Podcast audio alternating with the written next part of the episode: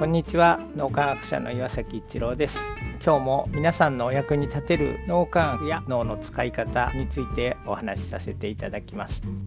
ある有名な経営者の人すごく気が利くいろいろな人に気遣いされるっていうことを聞いてます。最近ある人のことを見ていて自分に余力があるからなんか人に気遣いができるっていうふうに昔は思ってたんですけど実はそうじゃないんだっていうことがだんだん分かってきた感じがします。すごく気遣いができる方なんですがその人ってご本人はそれをしているとは思ってないかもしれませんけど普段から大いなる循環を感じる見るための脳のトレーニングに自然になっていててそうすると本当にちょっとしたそれこそ人とすれ違う時に相手の人が通りやすいように道を譲ってあげたりとかあるいはちょっとしたことにありがとうって言ってくれたりあるいは相手の人がちょっと暗い顔をしてたらその人に元気になるような声かけしてあげたり大丈夫ですか？っていうふうなことを言ってくれたりとかそういうちょっとした気遣いって実は共同体思考のの共同体を広げて見ることができるそして大いなる循環がより感じられる脳の使い方のトレーニングになってるんだっていうところにそのある人の振る舞いを見ていて気がつきました。すごいいろいろな人に気遣いをされるっていうのもご本人はトレーニングとは思ってないかもしれませんけどそれができてるっていうのは大いなる循環を感じるっていうことを普段からご自分の脳を鍛えてるっていう状態になってるんだなっていうふうに思いました。普段からそういう脳のトレーニングをしているので普通の人だったら余裕がなくなるところでも余裕がある状態になってるんじゃないかな。余裕があるから人に気遣いするんじゃなくて人に気遣いが普段からできてるからそういう脳にどんどん進化していくっていうそれを自分も脳み液を通